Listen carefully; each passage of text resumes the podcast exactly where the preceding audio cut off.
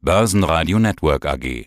Die Expertenmeinung. Ich bin Schmarl Herbert, seit, jetzt sage ich mal, 38 Jahren tätig im Wertpapiergeschäft der Tiroler Sparkasse, lange als Fondsmanager, jetzt aber für die erste Asset Management, die die Tirol Invest übernommen hat, als Fondsberater und ab und zu mache ich natürlich auch Co-Betreuung für ausgewählte Kunden in einer anderen Bank in Tirol.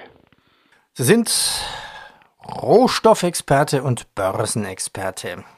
Inflation und Rohstoffe, das hängt ja zusammen. Die steigt. Egal wer eine Küche bestellt, egal wer ein Auto bestellt, egal wer irgendwas bestellt und sei es nur ein Gaskocher oder Batterien, der muss mehr bezahlen. Die Ursache? Höhere Rohstoffkosten. Wie ernst ist denn die Lage? Ja, man muss jetzt sagen, wenn man sich wirklich intensiv mit der Materie beschäftigt hat, Rohstoffentwicklung über 30 bis 50 Jahre, dann kann das einfach nicht überraschen. Wir waren einfach Jahre jetzt zu billig bei den Rohstoffpreisen. Deswegen haben wir ja auch eine Wegwerksgesellschaft produziert mit allen Problemen, die damit verbunden sind. Rohstoffe waren und bis vor kurzem einmal im Verhältnis zu allen anderen Anlageklassen, da meine ich vor allem Aktien, aber vor allem auch Immobilien, viel, viel, viel zu billig. Und wir haben jetzt einmal eine erste Phase im Rohstoffzyklus, wo wir das korrigiert haben und wo wir jetzt auf einem, sage ich einmal, normalen Trend sind, aber immer noch bleiben Rohstoffe im Verhältnis zu Aktien und Immobilien billig. Mhm. Ich fand das sehr spannend, was Sie gerade gesagt haben. Wir haben eine Wegwerfgesellschaft entwickelt, weil die Rohstoffkosten zu billig waren. So habe ich das noch nie, noch nie betrachtet. Ja, für mich eigentlich klar. Ich habe ganz ehrlich gesagt, nachdem ich mich sehr viel mit Börsenhistorie, mit Historie von Preischarts intensiv auseinandersetze, einfach nie verstanden, warum von dieser globalen Nullzinspolitik alles profitiert im Preis, man kann ja nicht sagen profitiert, einfach teurer wird, weil der Zins als Preisdeterminator der entscheidende Faktor ist.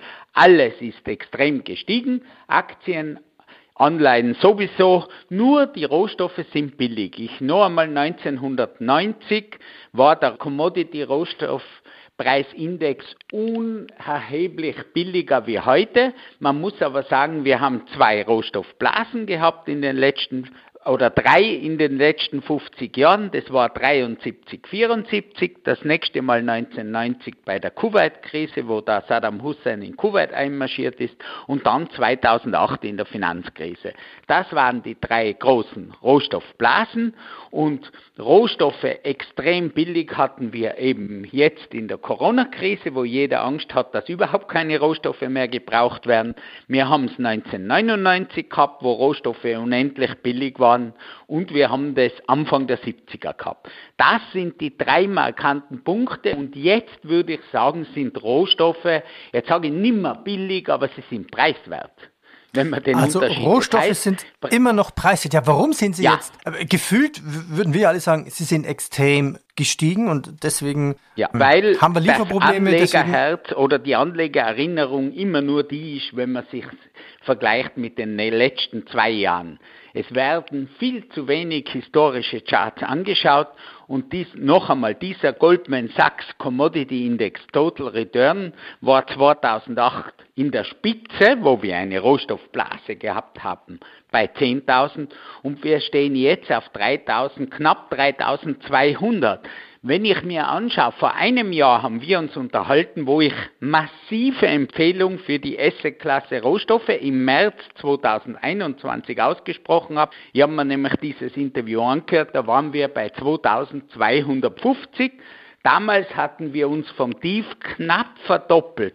Ich habe damals gesagt, wir sind am Beginn eines Rohstoffzyklus und wenn man sich jetzt diesen Index langfristig anschaut, und das habe ich jetzt nochmals getan, dann sind wir jetzt erst ausgebrochen aus einer mehrjährigen Bodenbildung mit dem Durchbruch durch die 2900. Das war genau diese 2900 war der Hoch, bevor Omikron aufgetreten ist. Dann hat der Rohstoffindex, und das wird es immer wieder in den nächsten Monaten auch geben, der Rohstoffindex kurzfristig korrigiert um 10 Prozent, weil der Ölpreis auch korrigiert hat.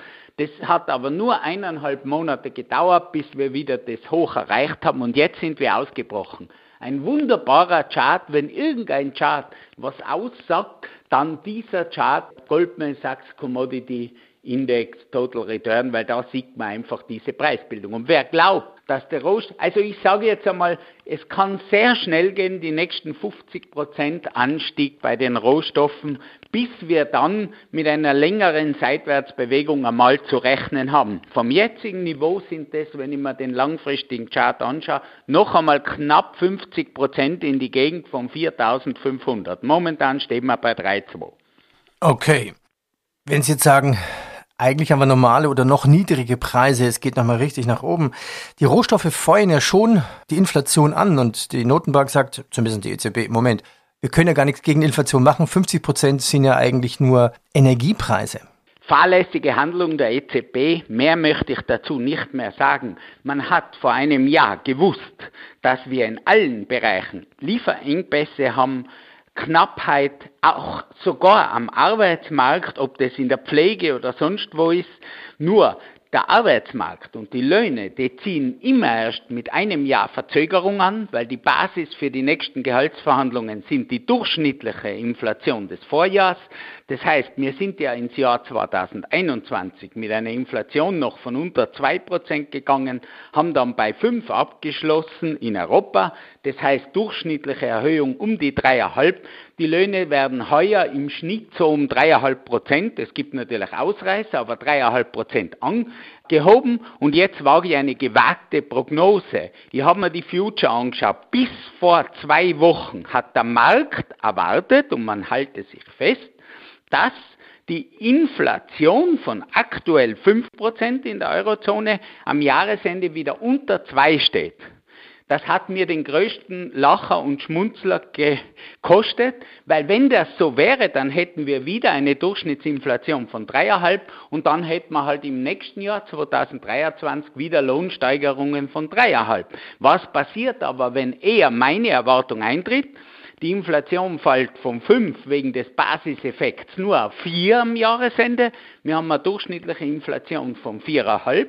Das heißt, nächstes Jahr brauchen wir und mindestens 4,5 Prozent Lohnerhöhung. Und die Löhne sind einmal die entscheidende Determinante für die Inflation und damit muss man sagen, die Notenbanken kommen mir vor wie Feuerwehren die sagen, ah, wir haben jetzt einen kleinen Waldbrand, der ist vor einer Stunde ausgebrochen, aber ich habe gehört, in einem Monat kommt der Regen, da brauchen wir eh nicht löschen, warum soll man uns da anstrengen?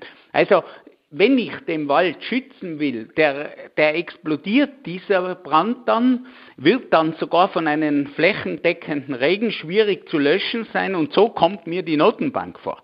Mit dieser Begründung, ewig der gleichen, die Staaten können sich keine höheren Zinsen leisten.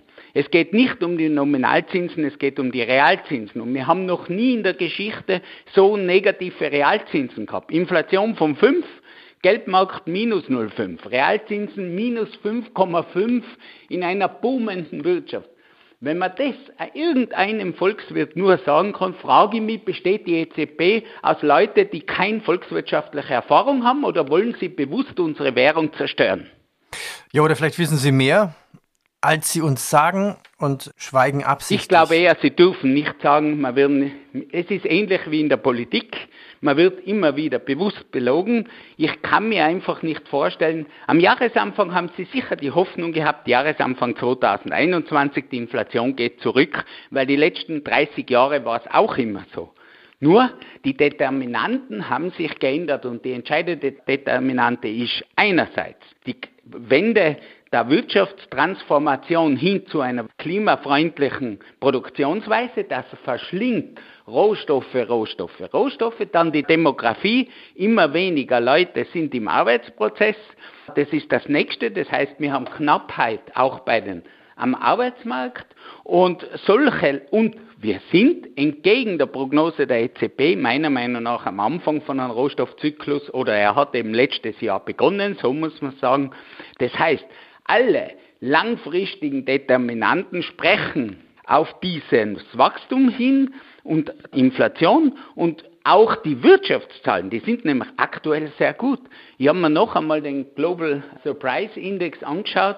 Wir haben nach wie vor, trotz dieser Belastungsfaktoren wie Ukraine-Krise und so weiter und so fort, viel mehr Wirtschaftsdaten, die positiv überraschen und es ist einfach noch immer meilenweit keine Rezession in Sicht. Würde eine schwere Rezession eintreten, was ja keine Notenbank will, dann könnte Sie mit Ihren Inflationsprognosen recht haben. Aber nur dann, wenn wir Negativwachstum haben wie in der Anfangszeit von Corona. Dann haben die Notenbanken recht, aber das ist nicht meine Kernprognose. Ich glaube, wir haben heuer eine stabile Wirtschaft. Wir haben schwankende und sehr volatile Aktienmärkte und wir erleben massiv steigende Zinsen. Abschlussfrage. Ja, was hat jetzt die Inflation für Auswirkungen auf Aktien, auf den Aktienmarkt? Inflation hat solange sie nieder ist und steigt, eine positive Auswirkung auf Aktien. Also das heißt, wenn die Inflation von 0 auf 2,5 Prozent steigt, ist es positiv. Ab Anstiege über 2,5 Prozent wird es prekär.